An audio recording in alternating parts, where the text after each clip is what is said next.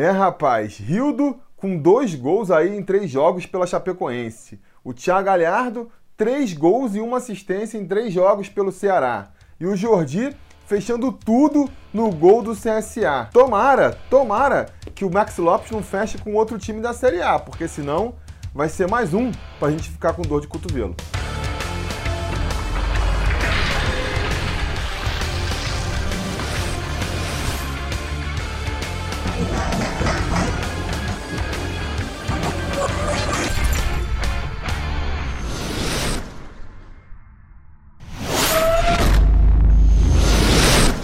Fala, torcida vascaína, Felipe Tiru de volta na área para falar de Vasco da Gama. Hoje eu quero falar dessa polêmica da rodada, né? Polêmica entre os vascaínos, pelo menos, que é a boa fase do Thiago Galhardo, do Jordi, do Rildo. Os caras saíram daqui pela porta dos fundos e de repente estão aí é, dando espetáculo em times rivais do Vasco. Como é que fica isso? A torcida do Vasco ficou na bronca, criticou muito ali a, a diretoria do Vasco por essas escolhas, né? E vamos comentar isso aí. Bom, eu acho o seguinte sobre essa questão toda, né? A primeira coisa que a gente tem que levar em consideração é o pouco espaço de tempo que estão tomando aí para poder fazer é, essas cobranças. Ah, o Thiago Galhardo fez três gols em três jogos. Beleza, realmente é uma média impressionante. Mas ele vai continuar com essa média daqui para frente ou ele vai cair depois de um tempo? A gente tem que observar isso. Mesma coisa serve para o Rildo, né? Será que ele vai manter essa frequência aí? Será que ele vai conseguir uma sequência de jogos?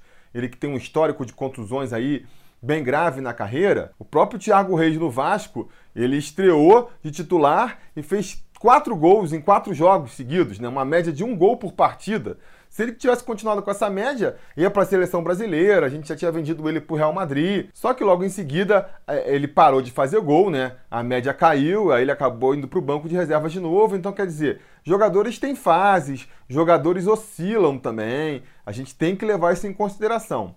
Mas eu não estou querendo aqui gorar a carreira do Thiago Galhardo no Ceará, nem do Rio do Chapecoense. Muito longe disso. Eu acho que são jogadores que têm é, certo talento, não são pernas de pau. Então tem tudo para fazerem boas campanhas por esses times aí. O que não significa, o que não significa que se eles tivessem ficado no Vasco, eles estariam jogando bem pelo Vasco, né? Isso a gente tem que levar em consideração também. Por quê? Porque eu acho que o Vasco tem uma situação muito peculiar por dois motivos. O primeiro é pelo buraco, a situação caótica em que o Vasco está. E o segundo é pela grandeza e a história do clube que só piora essa situação caótica. O que eu estou falando aqui? O Vasco, apesar da sua grandeza histórica, do tamanho da sua torcida, hoje ele é muito capaz de ser um clube pior estruturado do que o Ceará, do que a Chapecoense, até do que o CSA se bobear. Estou falando aqui em termos de estrutura, de ter um CT, de ter os equipamentos de ponta para treinar, para se preparar. A própria questão dos salários em dias, né? Você tá recebendo todo mês. Aí você pode até atrasar um mês ou outro, você já avisa com antecedência, o cara consegue se programar. O Vasco não só atrasa, como não diz quando vai poder pagar de novo, é sempre aquela confusão. Agora está tendo que recorrer a empréstimo de novo. Então isso com certeza vai gerando uma insegurança nos jogadores. A própria questão é, do comando mesmo. O Vasco hoje em dia é um pardieiro. Não tem vice-presidente de futebol, não tem diretor de futebol, ninguém sabe quem manda, quem deixa de mandar. Vários grupos políticos lá é, brigando entre si. Com certeza um chega e fala uma coisa pro jogador, aí o outro chega de outro grupo, fala uma coisa contrária. Então, assim, é um ambiente altamente turbulento que, vamos e venhamos, né? Prejudica, prejudica no desempenho do atleta. Aí você soma isso, a grandeza do clube, que joga uma pressão maior sobre os jogadores, é, só complica mais as coisas, né? É, são duas questões esse lance da grandeza. A primeira, a própria cobrança da torcida em cima dos jogadores, que uma coisa é você ser o Rio do Chapecoense, outra coisa é você ser o Thiago Galhardo do Ceará, o Jordi do CSA. Agora, você vem aqui jogar no Vasco, com quem que vão comparar o Rio? Do Rio vai jogar de atacante? Vão lembrar logo do Edmundo, vão lembrar do Denner, vão lembrar do Pedrinho. Mesma coisa serve pro Thiago Galhardo jogando no meio. Com quem que ele vai ser comparado? Vai ser comparado com Juninho, pernambucano, vai ser comparado com Ramon, vai ser comparado com Felipe, Maestro, sei lá. Esse é o nível de exigência, esse é o nível que se espera desses jogadores. Então a cobrança é muito grande, a concorrência é grande também, porque a própria direção não tem firmeza. Em nenhum momento o, o Thiago Galhardo veio para ser a solução do Vasco. E dificilmente ele seria visto como tal. É muito difícil de imaginar que diretoria e torcida fosse pensar assim, não. Temos o Thiago Galhardo, então está resolvido o problema no meio-campo, não precisamos mais nos preocupar com esse setor, vamos nos reforçar em outros. Claro que não ia pensar isso, né? Todo mundo ia estar cobrando. Não, tem que trazer um outro meia. Thiago Galhardo serve no máximo para compor elenco. Ah, mesmo que ele seja titular, tem que ter alguém para fazer sombra. Tem sempre essas discussões, né? De repente ele vai, ele vai para o Ceará e até por ter passado pelo Vasco da Gama, pela grife que ainda é o Vasco da Gama, ele chega com status de titular absoluto. E se você chega com status de titular absoluto, você tendo um mínimo ali para apresentar, você sabe que você vai ter tempo para se adequar ao time, né? É só pegar quem chegou com status de titular absoluto aqui no Vasco para a gente ver, né? Você pega um Bruno César, você pega um Max Lopes, não importa quantos jogos ruins eles façam, eles continuam tendo chance, continuam sendo escalados como titulares. Se eles não estivessem numa fase tão ruim, era capaz deles terem pego no tranco, né? Era capaz deles terem pego no tranco e ter feito a diferença. Agora, quando você chega sem esse status, é diferente. Raul Cáceres começou o ano bem, pegou duas, três partidas ruins, já não está nem mais no banco de reserva, está afastado, vai ser negociado. Mesma coisa serve para outros jogadores, como o próprio Ribamar, o Ian Sarsi saiu, agora volta, não consegue ter uma sequência. Independente aqui de, de julgamento de valor do futebol deles, você vê que é muito mais difícil, né? O cara tem que entrar e já tem que mostrar o seu valor no primeiro jogo, às vezes naquele 10 minutos que ele tem ali, senão ele volta lá para o final da fila. Isso joga uma pressão nos jogadores que muitas vezes é difícil. Nem todo mundo vai conseguir suportar essa pressão. Diria até que quanto menos craque você é, mais difícil é de você superar essa pressão. Então, são situações muito diferentes que esses jogadores atravessam, né? Uma coisa é você chegar num clube bem estruturado, sem pressão de torcida, sabendo que vai ganhar em dia, com status de titular, vai, joga com calma, a gente sabe do seu potencial e aí você deslanchar. Outra coisa é chegar no Vasco, aquela confusão, você disputando posição com mais três, torcida falando o tempo todo no seu cangote, entra lá, tem que se provar, cada jogo é uma decisão e você tem que fazer o máximo e o salário não cai, a mulher tá enchendo o saco, pô, como é que você tá jogando sem receber e sabe, muito diferente a situação. Acho que qualquer um consegue entender que são situações bem diferentes, né? Vê o caso do Jordi, por exemplo né? É um caso um pouco diferente, ele foi por empréstimo para o CSA, mas um jogador novo ainda, teoricamente, 25 anos, né?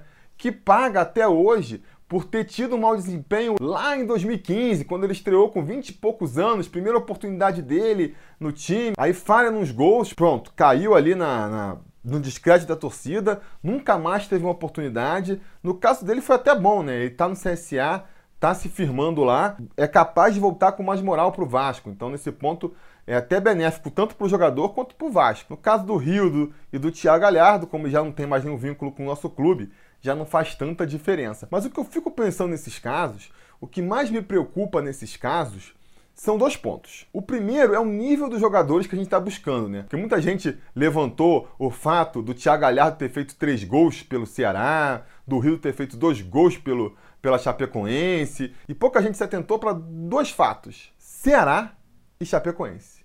Me preocupa de ver é, o nível de jogadores, o nicho de mercado em que o Vasco está procurando os seus jogadores. Você pega o Rildo, por exemplo, tem uma trajetória ali, começou pelo Vitória, Ponte Preta, pareceu que poderia ser um bom jogador, teve a oportunidade no Santos, não se firmou, teve a oportunidade no Corinthians, não se firmou, foi para o Curitiba, e aí de repente vira a solução para o Vasco, né?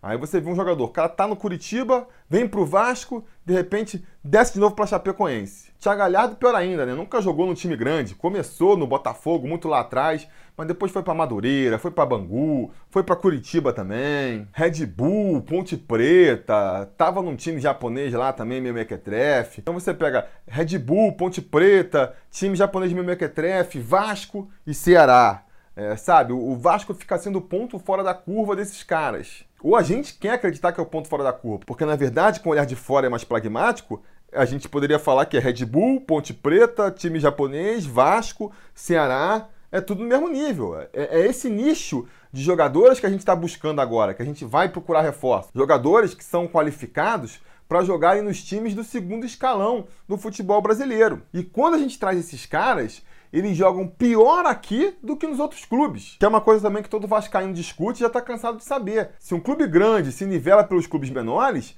ele acaba pior. Se um clube grande entra para brigar contra o rebaixamento, contra clubes de menor expressão, a tendência é que ele se dê mal, que ele vá pior do que os outros. Porque a cobrança em cima desse clube vai ser bem mais forte, os torcedores vão ficar bem mais indignados com a situação. Num time como a Chapecoense, já tem um consenso ali de torcida, diretoria, jogadores, de que eles vão brigar pela parte de baixo da tabela. Se der sorte, se o time encaixar, se tudo for 100% certo, tá, a gente briga um pouquinho lá no alto, é a meta, assim mas está todo mundo conformado e consciente de que a briga vai ser ali embaixo. O Vasco não, né? Todo ano que se inicia, se inicia com a esperança de que agora vai, agora a gente vai buscar uma vaguinha na Libertadores que seja. E conforme a, a realidade não vai confirmando isso, a pressão em cima do clube vai aumentando, né? Um clube sem a estrutura, sem a, a, a tranquilidade política, administrativa que a gente vem comentando aqui, aí vira esse caldeirão que a gente está vendo e as coisas só complicam. Se a gente faz uma apanhada aí para ver que jogadores do Vasco estão jogando por outros times da Série A, a gente consegue perceber isso. Além do Thiago Galhardo no Ceará, do Rio do Chapecoense, tem também quem? O Gilberto lá no Bahia, um jogador que passou por aqui discreto, agora está jogando mó bola lá no Bahia, está se destacando. O próprio Gilberto lateral também passou por aqui, foi mal no, no Fluminense, parece que está melhor. Mas estão todos ali, ó, pegando só esses times de parte de baixo da tabela, né? Se um escapa para um time maior ali, um Rafael Galhardo que tá no Grêmio, tá no banco. O Madison tá no, no, Atlético Paranaense também, né? Tá no banco também, não é titular. Aí tem uns casos mais excepcionais, né? Nenê tá no, no São Paulo, mas, mas tá em baixa também. Anderson Martins é um caso que eu acho excepcional, porque é um jogador que fugiu da lógica do, de contratações do Vasco. O próprio Matheus Vital também no Corinthians foge um pouco dessa lógica, porque é da base e a gente sabe como é que ele saiu do Vasco. Mas, de maneira geral, a conclusão que a gente tira é essa, né? O Vasco, na hora de se reforçar, na hora de reformular o seu elenco, só contrata jogadores de um, de um nicho abaixo do, dos melhores, só vai ali na prateleira dos jogadores de times menores e esses jogadores, uma vez no Vasco, rendem menos do que eles renderiam nos outros clubes. O que mostra que o problema do Vasco não é um problema de, de, de peças isoladas, é um problema sistêmico, é um problema estrutural. Enquanto o Vasco, vou bater de novo nessa tecla aqui, né? Meus últimos vídeos todos têm batido muito nesse ponto, que é que o problema do Vasco é estrutural. Enquanto a gente não, não resolver a questão política, né? Pacificar o clube, como todo mundo fala, a questão financeira, conseguir pagar salários em dias para os jogadores, a questão de estrutura mesmo, construir um CT decente e contratar profissionais decentes. Enquanto nada disso for resolvido, vai ser muito difícil. A gente vai ficar aqui só trocando as pecinhas para pelo menos reclamar de, de, de, jogador novo, né? A única coisa que esses reforços traz é ali uma diferença na hora de quem que a gente vai xingar. Há dois anos atrás era o Aslan e o Jorge Henrique. Ano passado era o Rafael Galhardo e o Fabrício. Esse ano está sendo, sei lá, o, Bruno César e o Ribamar e o Erley. Vão mudando os nomes, mas a realidade do Vasco é a mesma. A realidade do Vasco é a mesma. E se não mudar estruturalmente, vai continuar sendo assim. Os reforços que vão vir no meio do ano, se continuar com a mesma mentalidade, vão encaixar no mesmo quadradinho. Essa é a triste realidade. É chato ficar batendo sempre nessa mesma tecla, né? e, e, levantando sempre essa mesma bola, mas ao mesmo tempo eu acho que é importante que isso fique claro para a torcida vascaína, porque com o Campelo já não deu, né? Campelo já desandou, Campelo já está fazendo tudo que a gente imaginava que ele fosse fazer quando ele assumiu a presidência do Vasco, do jeito que ele assumiu. Mas é, ano que vem, o Vasco, do jeito que estiver no ano que vem, vamos ter mais uma chance aí de, de reestruturar o Vasco, né? de, de botar um novo pensamento no, no, na diretoria do Vasco. E então é importante que a gente chegue nessas eleições do ano que vem, a torcida, mesmo a que não vota, com essa consciência para poder pressionar as chapas e cobrar o que tem que ser cobrado de certo. Então é isso, quero agradecer aqui mais uma vez, especialmente os apoiadores do canal e os apoiadores que estão lá no nosso grupo do WhatsApp, porque eles, além de ajudarem aqui financeiramente, o que é fundamental para a gente estar tá aqui nessa toada de um vídeo por dia, os vídeos qualificados. O pessoal gostou muito, por exemplo, da minha análise tática do jogo contra o Fortaleza ontem. Se você não assistiu, inclusive, assista aqui. Mas isso só foi possível de ser feito porque tem aí essa galera apoiando o canal, seja lá no apoia.se barra sobre Vasco, seja sendo membro aqui no YouTube, né? E esse pessoal, além de, dessa, dessa ajuda financeira, ainda ajuda também com as pautas, ainda ajuda ali é, dando ideias, ajudando com informações, como foi o caso para esse vídeo agora. Então, mais uma vez, muito obrigado, conselheiros do Sobre Vasco. Se você é conselheiro do Sobre Vasco e não está no WhatsApp ainda, vai lá. Nem que você entre e saia. Tem a galera que entra, aí se irrita, porque o pessoal lá é, tem discussão o dia inteiro, né? Então sai, mas depois volta de novo. O que eu fico feliz é que o pessoal sempre acaba voltando, porque no final é todo mundo vascaíno e todo mundo está pensando a mesma coisa, que é o bem do Vasco, não é mesmo? Então é isso. Se vocês quiserem fazer parte aí desse conselho e ajudar a gente a continuar produzindo vídeos cada vez com mais qualidade e com mais quantidade, considere também ser um apoiador do canal. Se não puder, já ajuda muito curtindo o vídeo, assinando o canal, ligando o sininho de notificação, espalhando os vídeos sobre Vasco aí para todos os vascaínos que vocês conhecem. Espero que todos voltem amanhã para mais um vídeo do canal e a gente vai se falando.